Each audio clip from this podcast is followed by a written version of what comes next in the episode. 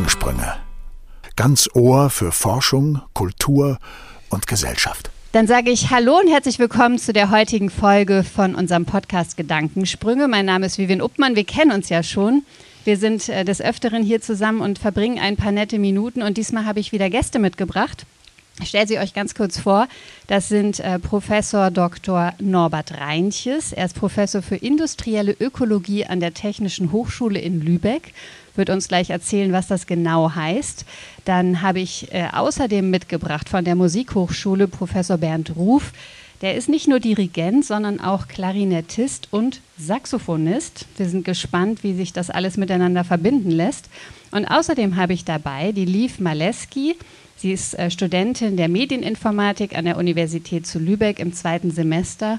Und warum sie hier ist, erfahren wir auch gleich. Es, unsere Folge heute heißt Ab ins Grüne. Es geht so ein bisschen um Nachhaltigkeit, es geht ein bisschen um draußen sein, um Miteinander sein und ähm, alles andere entwickelt sich. Wir sind gespannt. Diese Podcast-Folge ist für uns was ganz Besonderes, weil was ihr und Sie zu Hause nicht sehen können, ist, dass wir diese Podcast-Folge live aufgenommen haben, und zwar in Travemünde beim Seebad Kulturfestival. Vor uns sitzen Menschen in der Sonne in Liegestühlen und äh, sind dabei und hören zu.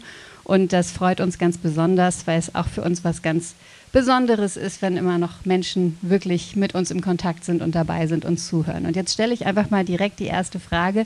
Lief, ich habe gerade angekündigt, du bist dabei aus einem bestimmten Grund. Erzähl mal, was dich zu uns führt. Ähm, ja, das Thema der Folge ist ja so Nachhaltigkeit und da wurde ich dann angesprochen, weil mein Studiengang Medieninformatik wurde ja schon vorgestellt.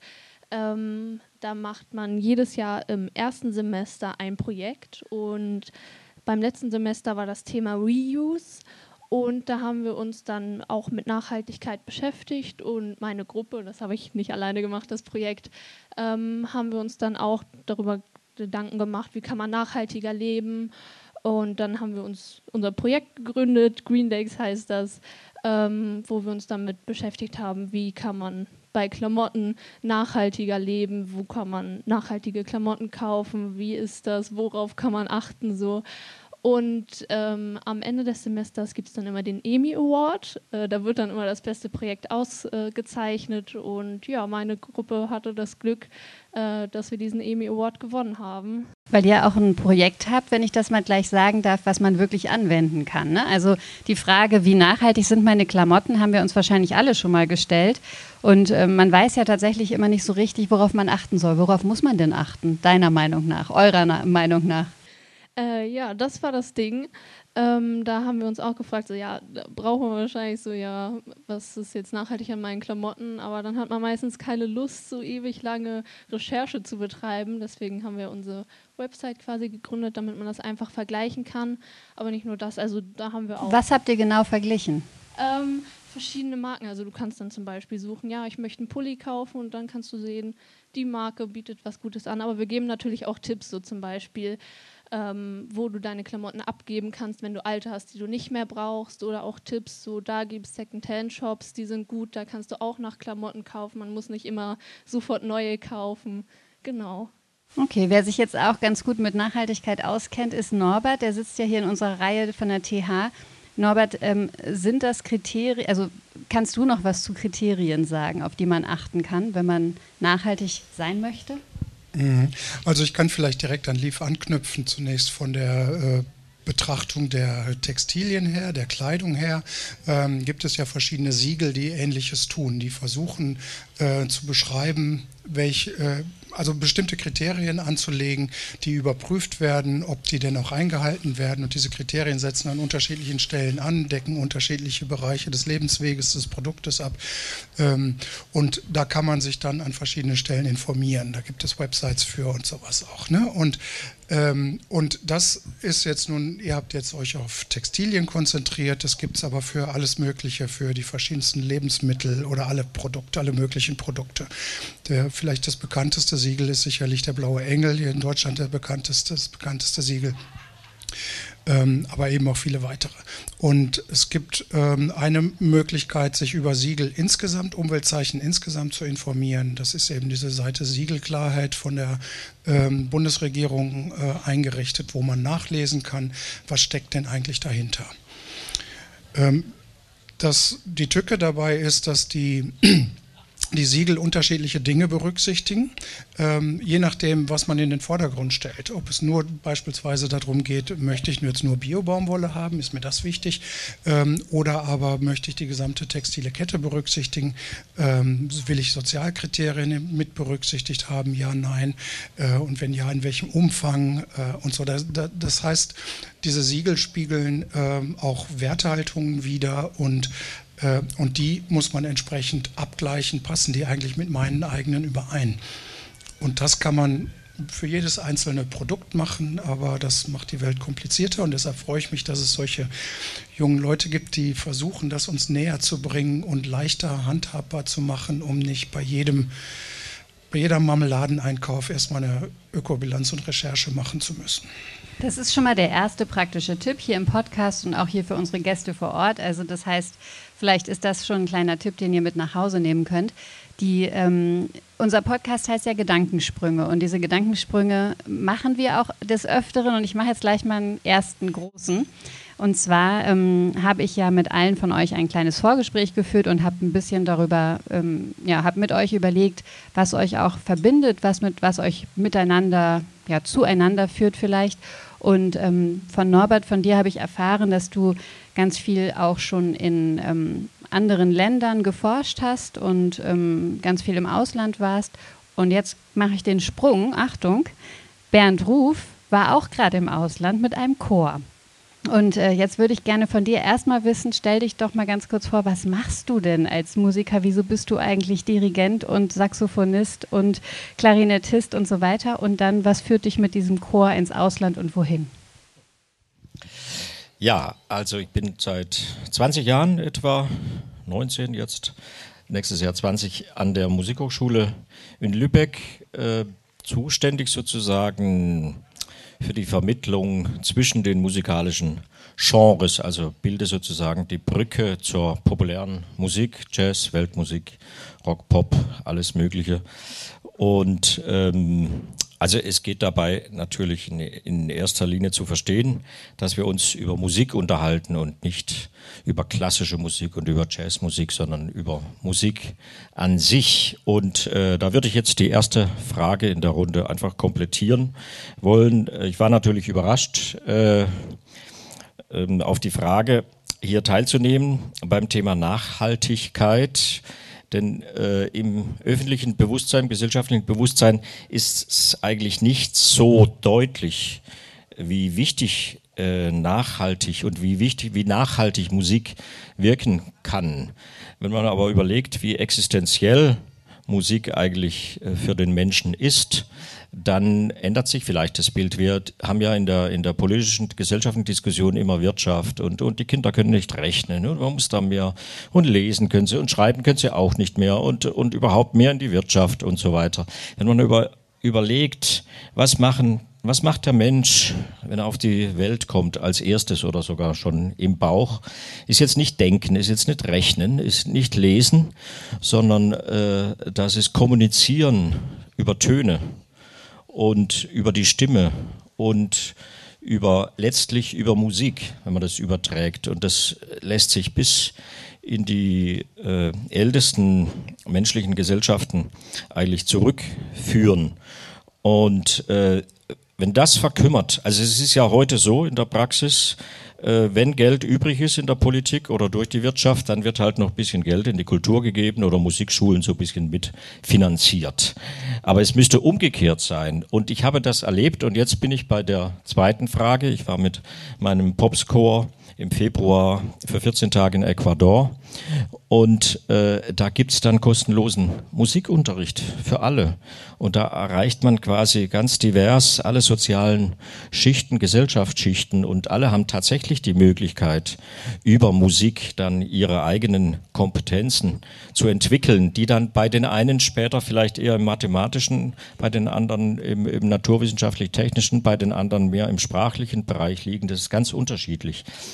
Aber äh, diese, diese Grundkompetenzen miteinander zu kommunizieren über Musik, über Töne, über die Sprache, über das Singen äh, und, und dieses soziale Element quasi zusammenzukommen mit einer Gemeinschaft über Musik, äh, das hat ich da und, und unsere Studierenden auch ganz existenziell erlebt, auch mit Quechua-Gruppen und also man hat überall festgestellt, egal in welches kulturelles Umfeld man kommt, am Ende ist die emotionale Reaktion des Miteinander Musizierens überall gleich, ob das jetzt hier ist oder dort ist oder irgendwo sonst. Vielen Dank. Ich kann mir vorstellen, dass Norbert jetzt gerade denkt, ich weiß nicht, ob Geld für Musik ähm, äh, das Essentielle ist, sondern du hast noch eine andere Idee wahrscheinlich, ne? Och, ich hatte eigentlich eher eine positive Assoziation. Ich habe an meine Zeit in Afrika gedacht und äh, Dort hat die Musik ja eine ganz zentrale, zentrale Rolle in der, in der Gesellschaft und in der, in der Kultur, im Dorf. Vor allen Dingen, ich habe auch viel auf den Dörfern gearbeitet. Und wenn wir dort, äh, ich war da mal als Entwicklungshelfer ein paar Jahre, ähm, wenn wir dort ins Dorf gekommen sind, ähm, dann wurde die, die Dorfgemeinschaft zusammengetrommelt im wahrsten Sinne des Wortes und dann wurde getrommelt und immer musste einer in die Mitte zum Tanzen, hat da getanzt und dann ging wieder der nächste rein. War ein extrem verbindendes Element und für die Dorfgemeinschaft sicherlich ganz, ganz essentiell. Und insofern kann ich das unterstreichen, was du sagst, ähm, dass es ein sehr zusammenführendes Element ist und dass ähm, um die äh, die, die Musik ein zusammenführendes Element ist. Und das erlebt man in solchen Gemeinschaften wie so Dörfern sehr stark. Und diese Gemeinschaftsgefühl, das brauchen wir auch, um gemeinsam Ziele voranzubringen. Und vielleicht ist das eine, eine Herausforderung, die wir haben aktuell mit dem Thema Nachhaltigkeit, ist dieses Wir-Gefühl und wir müssen gemeinsam irgendwo hinkommen, ist zumindest bei uns in der Gesellschaft ein Stückchen weit verloren gegangen. Und von daher kann ich da gut eine Brücke schlagen zu von der Musik über Gemeinwohl und über gemeinsames Verständnis von äh, Abstimmung, von Kommunikation, von gemeinsame Ziele stecken, gemeinsame Werte haben. Ähm, diese Brücke kann ich durchaus sehen und, und daraus, aus diesen gemeinsamen Werten raus auch ähm, dazu für, dafür zu sorgen, dass äh, Gesellschaft stabil bleibt, dass unsere Umwelt stabil bleibt, ähm, durch Umweltschutz, durch gesellschaftliche Sachen, durch äh, ökonomische Sachen. Es sind jetzt drei Säulen der Nachhaltigkeit genannt. Die vierte, die äh, kulturelle Dimension, geht genau in diese Richtung. Wir müssen Musik und sowas alles mit unterstützen. Lief, du hast auch vorhin erzählt, du hast dein Projekt nicht alleine gemacht, sondern gemeinsam mit einer Gruppe. Geht das in die gleiche Richtung? Also ist das was, was einem leichter fällt, jetzt auch gerade ein bisschen innovativ zu sein und auch praktische Dinge schon im Studium anzuwenden, wenn man es nicht alleine machen muss? Äh, ja, auf jeden Fall. Vor allem, weil das Projekt ja auch im ersten Semester ist. Man hat noch gar keine Erfahrung, man weiß gar nicht, was man tun soll. Dann ist es natürlich schön, wenn man eine Gruppe hat, wo man sagt, so, guck mal, ich habe eine Idee. Ähm, was sagt ihr dazu? Ist das jetzt kompletter Blödsinn oder ist das vollkommen in Ordnung?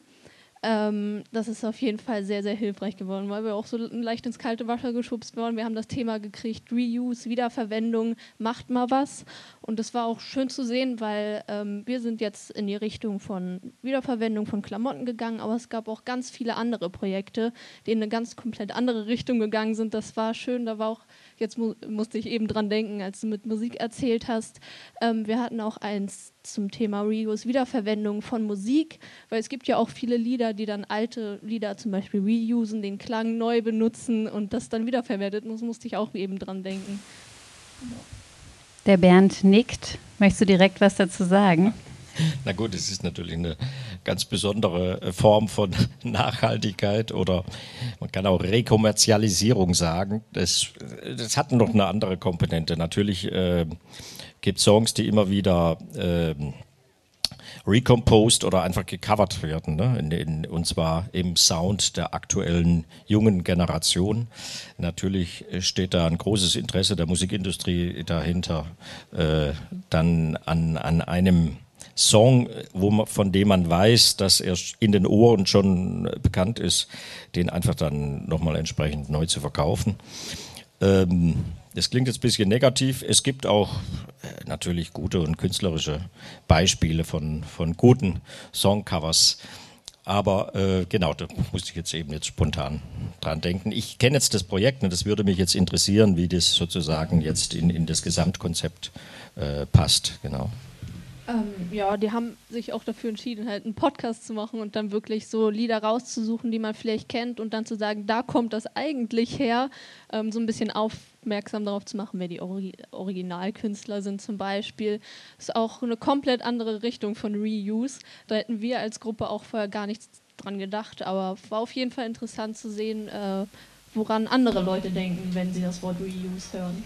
Ich meine, da, da schließe ich gerade nochmal an, das ist natürlich toll und, und auch wichtig, äh, denn es ist so, dass die jüngeren Menschen, äh, Musiker und Musikerinnen oder Bands, die für uns Ältere selbstverständlich sind, auch gar nicht mehr kennen. Ne? Und äh, also Beatles ist Geschichte, auch wenn das für uns nicht vorstellbar ist, für uns Ältere, aber Beatles ist, ist uralte Geschichte für junge Menschen. Und äh, so geht es mit, mit vielen Bands so. Ne? Und äh, dann da mal nachzufragen, äh, wenn jetzt ein Cover kommt, ja, was ist denn das Original und wie ist das überhaupt entstanden und aus welcher sozialen Situation oder aus welchen gesellschaftlichen äh, Konflikten sind denn manche Songs entstanden? Also was steht denn dahinter? Ähm, also warum wollten sich die KünstlerInnen damals so ausdrücken, wie sie es getan haben? Und äh, dem nachzugehen, äh, das ist äh, natürlich auch Teil meiner Arbeit an der Hochschule und unglaublich spannend. Also das äh, macht sehr viel Spaß. Ich, ich finde es aber auch immer wieder schön bei den, äh, du hast gerade gesagt, wir Älteren und meintest mich damit.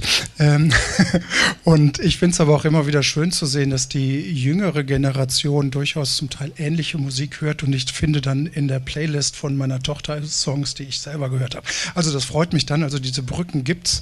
Ähm, genau, und das ist sicherlich auch gut so. Ich, ich würde gerne nochmal auf einen Punkt äh, raus äh, oder dran anknüpfen. Wir haben diesen Begriff Nachhaltigkeit jetzt mehrfach verwendet und ähm, wir merken, glaube ich, schon jetzt, wie unterschiedlich wir den verwenden. Ne? Ähm, Nachhaltigkeit im Sinne von Musik übertragen.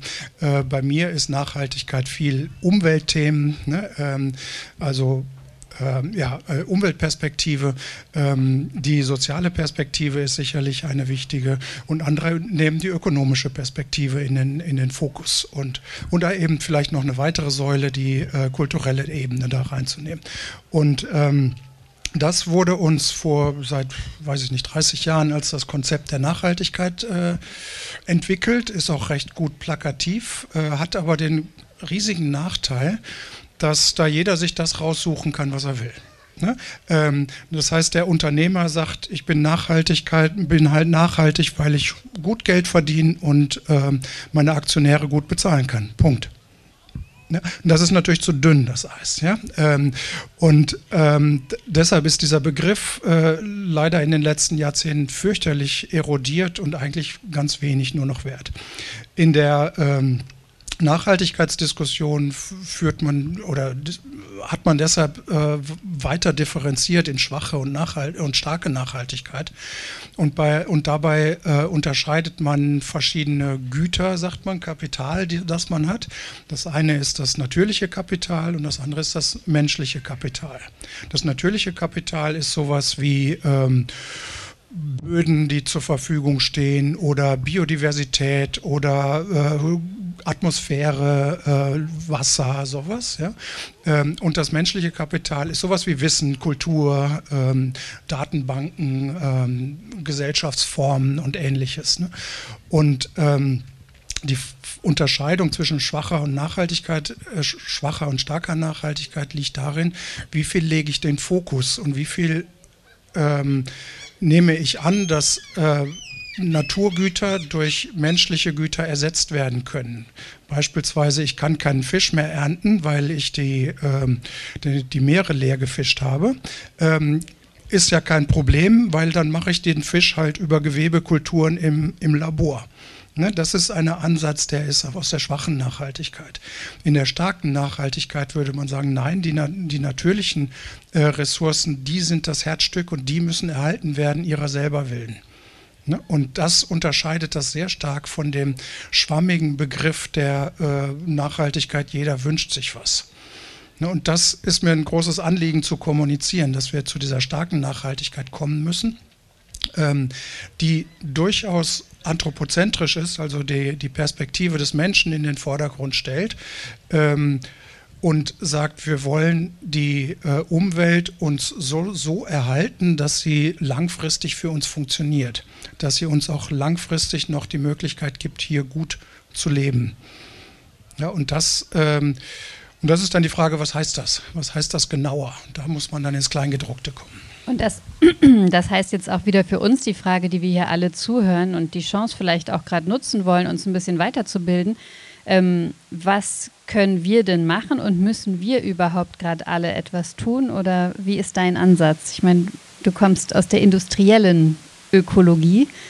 Ja, also ähm, ich sehe seit, äh, sagen wir mal, bummelig 30 Jahren, die ich berufstätig bin, ähm, sehe ich ähm, immer wieder die äh, in, in der Umweltpolitik die Aussage, Verbraucher, tu mal was. Sei umweltfreundlich, indem du Fahrrad fährst, indem du Ökoprodukte kaufst, die Biotextilien kaufst und so weiter. Und Leaves App nutzt oder Leaves, Webseite. Nutzt und damit dann einkaufen gehst.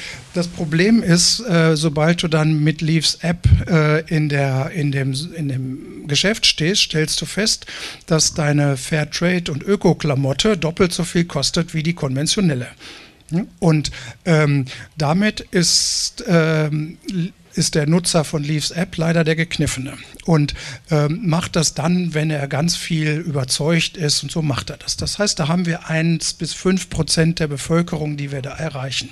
95 bis 99 Prozent der, der Bevölkerung erreichen wir damit nicht. Die erreichen wir damit, dass wir es billig machen oder leicht zugänglich machen. Das heißt, für mich sind die Spielregeln falsch ne, die wir haben. Wir müssten die Spielregeln so dahin ändern, dass ähm, nachhaltige Produkte, was wir auch immer jetzt genauer darunter definieren, sagen wir mal umweltfreundliche und sozialverträgliche Produkte, ähm, dass die billiger sind und leichter verfügbar sind als andersrum. Und im Moment ist alles genau umgekehrt und unsere Spielregeln sind umgekehrt und unsere Subventionen laufen andersrum, unsere Finanzpolitik läuft andersrum, unsere Steuerpolitik läuft andersrum. Ähm, und das ist der Fehler im System. Und wir zeigen immer auf den Einzelverbraucher, der soll was tun. Ja, soll er auch. Ja? Aber wir sollten es eben nicht so furchtbar schwer machen, wie wir es aktuell tun. Wir haben ja vorhin zusammen tatsächlich hier an der Bühne an die, an, ähm, an die Ankündigung geschaut und da steht Nachhaltigkeit feiern als ein Punkt.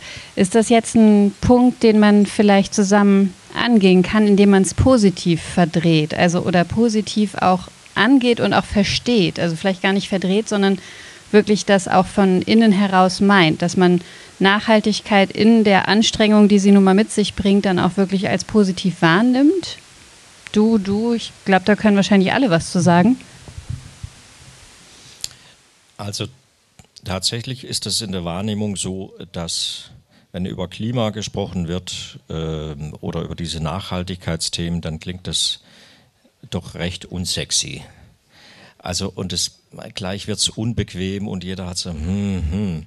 Also insofern äh, finde ich den Gedanken eigentlich sehr schön zu sagen, lasst uns doch mal das umdrehen und, und äh, das positiv denken. Mir fällt zum Beispiel auf, dass in der Musik die MusikerInnen zwar unglaublich engagiert sind, selbst ähm, als Einzelpersonen, wie du gesagt hast, äh, was zu ändern. Aber ich höre kaum Songs. Ich frage mich, wo sind die vielen Songwriter, die Songwriterinnen, die einfach mal tolle Songs schreiben über Klimawandel, über Klima, über was weiß ich, über Aufbruch, über neue Zeiten, keine Ahnung. Ich, also das vermisse ich. Ne? Also dass eigentlich die Kernkompetenz jetzt in der Musik gar nicht äh, genutzt wird, um dieses Thema mal voranzutreiben. Also das, das würde ich mir wünschen jetzt aus, aus meiner Musikperspektive. Was für ein schöner Gedanke und deswegen liebe ich auch dieses Format so, weil man auf einmal von so einem Ansatz, der ähm, jetzt gerade von dir reingebracht wurde, Norbert, ne, auf einmal zu Songtexten kommt. Und genau das ist es ja, das, was uns auch miteinander ins Gespräch bringt und dann, was es ausmacht.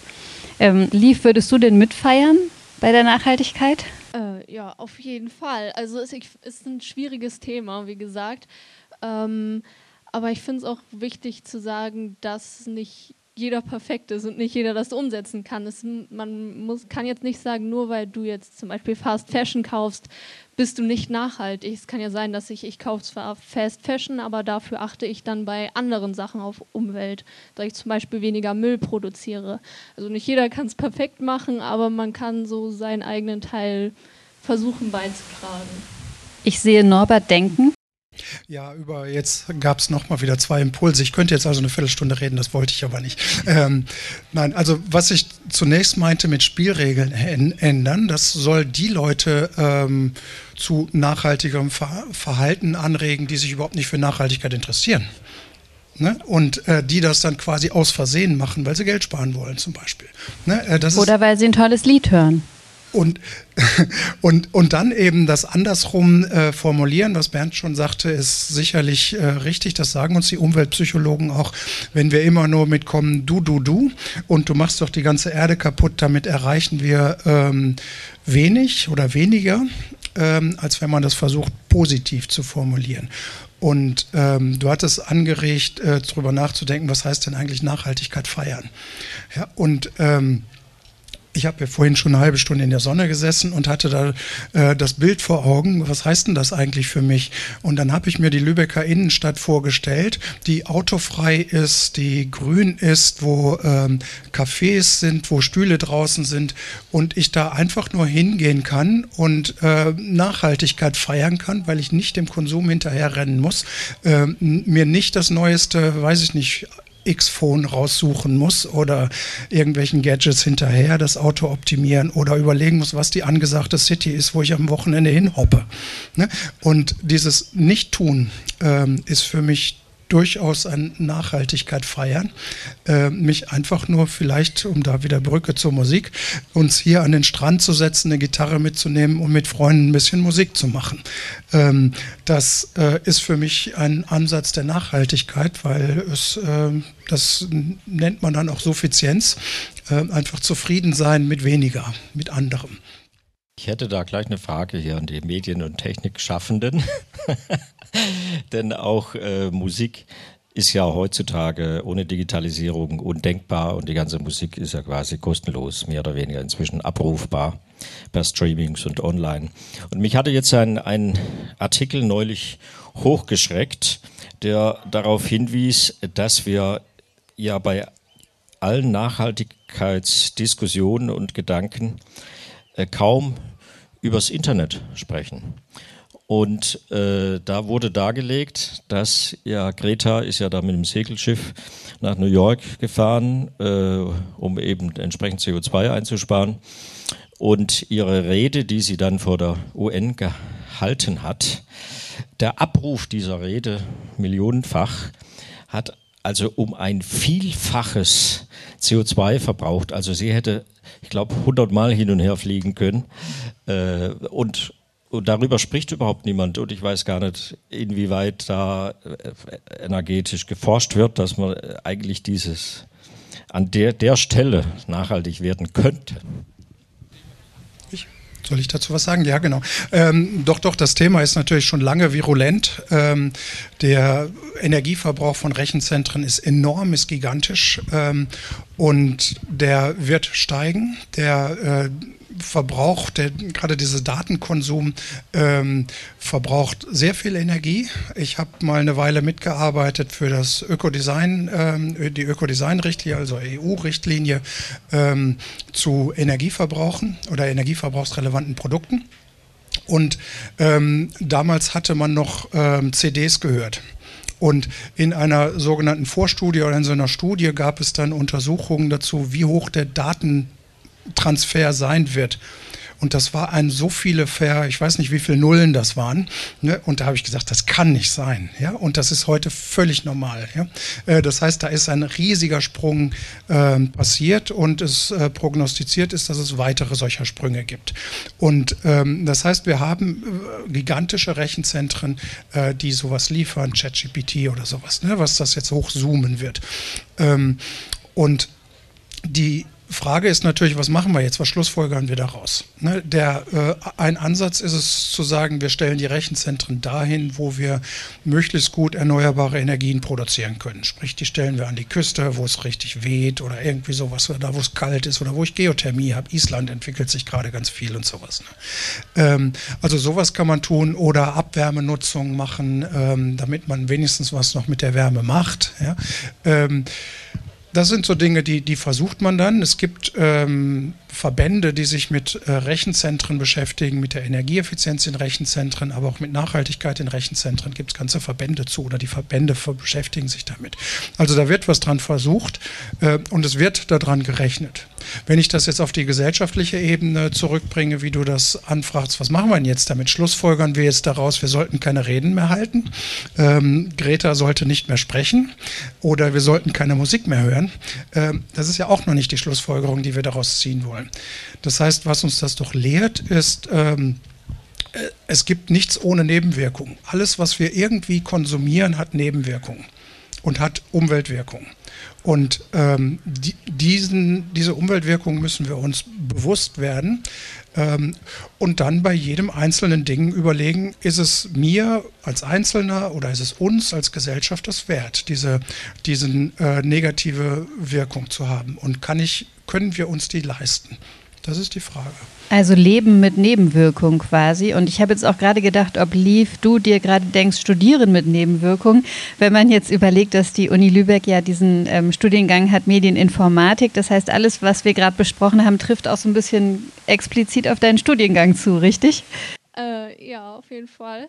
Also Informatik natürlich schon, aber es ja, wie schon gesagt, man muss abwägen, man muss die Vor- und Nachteile sehen, man kann nicht immer nur alles schwarz sehen. Man kann natürlich jetzt, wie du gesagt hast, soll sie jetzt keine Reden mehr halten.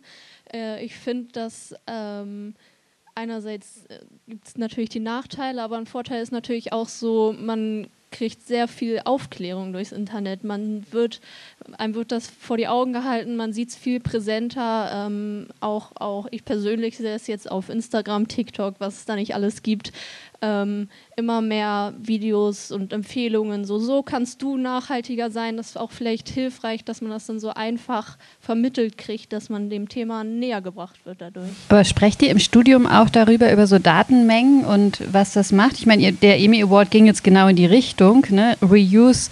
Ihr habt über dann inhaltlich über diese Dinge nachgedacht, aber dieses Technische, was Norbert gerade angesprochen hat, sprecht ihr darüber? Äh, ja, natürlich. Also wir werden natürlich haben wir Vorlesungen in allen Bereichen, natürlich auch von Daten und Datenstrukturen und so weiter. Das ähm, wird uns alles beigebracht, aber es ist halt ja, ich kann ja nicht sagen, nö, ich breche jetzt sofort das Studium ab, weil ähm, das so ein schlechter Umwelteinfluss hat. Man muss äh, abwägen, ja. Es gibt ja verschiedene äh, Wege, an so ein Ziel ranzugehen. Ne? Und ähm, ein Ziel, was wir jetzt gerade spre darüber sprechen, ist, du hast Energie gesprochen und Energiedaten. Ne? Und ähm, was da ja hintersteckt, ist der, die äh, angenommene und realistische CO2-Äquivalent-Emissionen, also Emissionen von Klimagasen, die uns das Klima kaputt machen. Und ähm, da wollen wir weg. Und die Frage ist, wie kommen wir denn da weg? Ne? Wir haben klare Klimaziele, die heißen Null 0, 0, 0, 0,0. Ähm, und zwar quasi, eigentlich sollten wir sofort 0,0, weil wir haben 1,5 Grad Ziel. Ähm, und dieses Ziel hat einen Grund, warum es das gibt. Und wir müssten jetzt äh, auf Null Emissionen kommen. Mit dem aktuellen Setting haben wir hier keine Chance, auf Null zu kommen. Das heißt, man kann nicht leben. Ne? Und das ist das, was ich meine mit Spielregeln. Wir müssen die Spielregeln so ändern, dass man hier leben kann mit Netto Null. Und, ähm, und das heißt aber, da müssen wir sehr ambitioniert ran.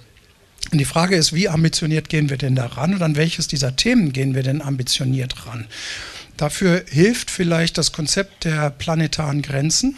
ähm, ein Konzept, was 2015 mal in hochrangigen Veröffentlichungen, wissenschaftlichen Veröffentlichungen rauskam, wo man versucht hat, ähm, die äh, Lebensbedingungen zu definieren, die wir auf der Welt haben und die wir brauchen, die wir brauchen ganz anthropozentrisch betrachtet, um uns für unser eigenes Leben, damit wir genug hier zu essen und zu trinken und saubere Luft haben und das Klima uns nicht völlig in die Grütze geht, ähm, das zu berechnen, wie viel, können, wie viel Umweltverschmutzung können wir uns leisten.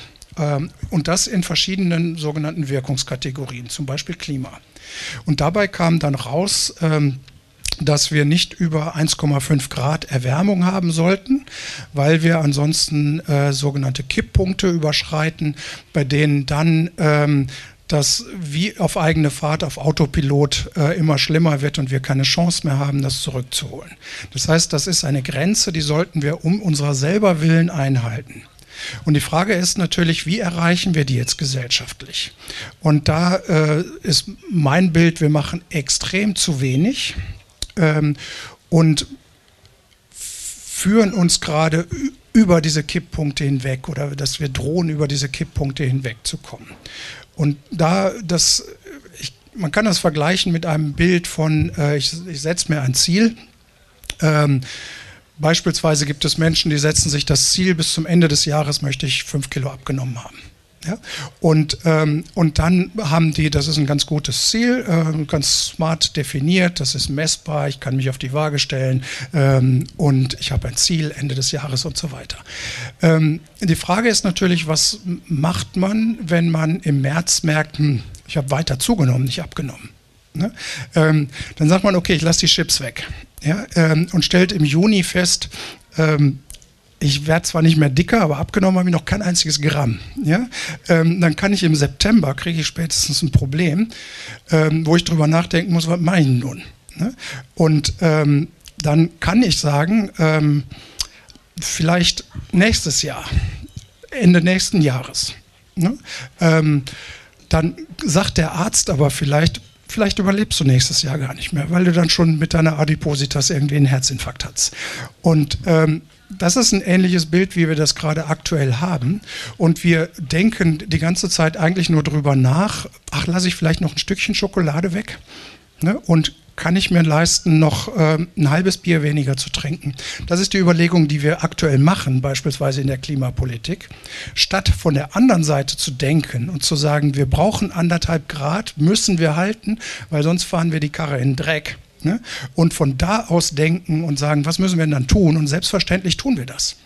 Mit allem anderen ähm, belügen wir uns selbst, genauso wie wir uns belügen, wenn wir ein ernsthaftes Ziel haben, am Ende des Jahres fünf Kilo weniger zu, zu wiegen. Natürlich können wir uns im September noch sagen, ich äh, fange demnächst mal mit Sport an aber dann werden wir das Ziel nicht erreichen. Auch die Ausrede, das Sportzentrum hatte ja zu, meine Frau kauft immer so viel Schokolade, die liegt da immer rum und das Sofa ist so kuschelig, kann man alles tun, aber damit verratzen wir unser Ziel. Bernd, du musst jetzt ganz viel tun und ganz viel Musik kreieren und mit deinen Chören singen, die uns dazu führt, was zu ändern, oder? Ja, natürlich. Musik kann natürlich äh, helfen, auch so eine Diskussion nachhaltig wirken zu lassen. Denn was Norbert da sagt, kann ich jetzt in allen Punkten unterstreichen. Das Problem ist nur, wie bekomme ich die Gesellschaft und sozusagen die Politik als ihre Vertretung, wie bekomme ich die mit ins Boot? Denn es stellt sich bei diesen ganzen Diskussionen weltweit ja eine Frage, auf die ich jetzt neuerdings sozusagen äh, wieder äh, hin aufmerksam werde eine Frage, die es äh, bei uns in Deutschland nach dem Zweiten Weltkrieg gab, bei der Gründung der BRD und der DDR, wo ich äh, als, als Westdeutscher lange Zeit nicht verstanden habe. Ich, also ich habe quasi in, in, in meinem Aufwachsen äh, die DDR als sozialistischen, äh, diktatorischen Staat, autokratischen Staat äh, erlebt. Aber jetzt in der Beschäftigung mit der Geschichte erfahren, dass sozusagen aus der Erfahrung des Faschismus eben junge Menschen damals begeistert waren von der Idee der Gleichheit und des Sozialismus und, und das als, als, als ein gutes Konzept empfanden. Das Konzept aber im Laufe der Zeit dann missbraucht wurde durch eine Elite. Und jetzt spanne ich den Bogen zu jetzt. Darf man sozusagen, darf eine Gruppe von wohlwissenden Menschen, die sich der Situation äh, klimatisch bewusst sind, anderen Menschen mehr also aufdrängen oder äh, doktrinieren, was zu tun ist, damit wir alle am Leben bleiben? Oder ist es eine Entscheidung der gesamten Gesellschaft zu sagen, äh, nee, die, als Mehrheit entscheiden wir, wir gehen gemeinsam unter? Äh, auch das ist eine Entscheidung. Und natürlich kommt für mich beides nicht in Frage. Deshalb ist die zentrale Frage, wie, wie können wir diese Diskussion so in die Gesellschaft hineintragen und vermitteln, dass alle die Nachhaltigkeit feiern und mit Begeisterung sozusagen das gemeinsame Ziel dann angehen, ähm, die Situation äh, noch zu retten. Und dann sind wir wieder bei der Musik. Da machen wir kräftig Musik dazu. Also es gab schon, schon länger auch diese Diskussion äh, zwischen ähm, Umwelt oder ich, ich, erinnere gerade an eine, an eine Sonderreihe aus ökologischen Wirtschaften, aus einem, so einem Heftchen, ähm, wo es darum ging, den Zusammenhang zwischen Umweltschutz und Demokratieverständnis ähm, zu, zu diskutieren. Und äh, wenn man in einem autokratischen System, was einfach von oben durch regiert, kann man viel leichter Umweltschutz machen als das, was wir hier versuchen. Geht aber nicht einher mit viel Demokratie. Und ähm, die Frage ist, wie kriegen wir es hin? In, in, in einem demokratischen Fall, ähm, System, in einem pluralistischen System, eins, wo freie Meinungsäußerung ein sehr hohes Gut hat, ähm, dort das umzusetzen und gleichzeitig aber mit einem Wahlsystem, wo Politiker, sobald sie nur den Mund aufmachen und irgendwas fordern, was ansatzweise anstrengend werden könnte, äh, abgewählt werden. Und diejenigen, die sagen, ist doch alles easy, wir machen einfach weiter wie bisher und unsere Wirtschaft läuft doch so schön.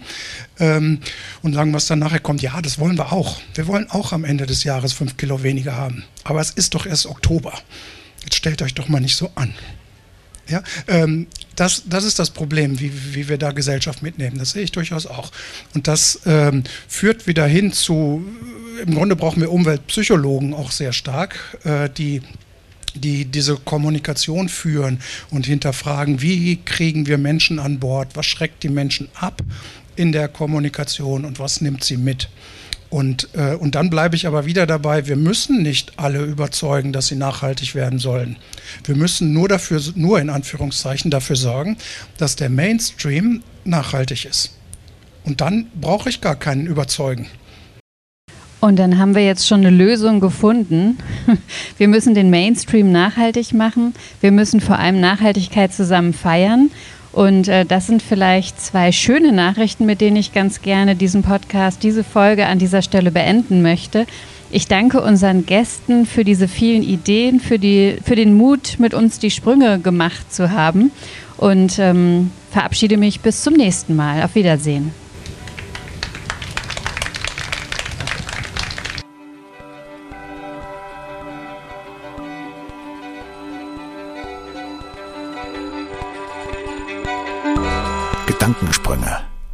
Ganz Ohr für Forschung, Kultur und Gesellschaft.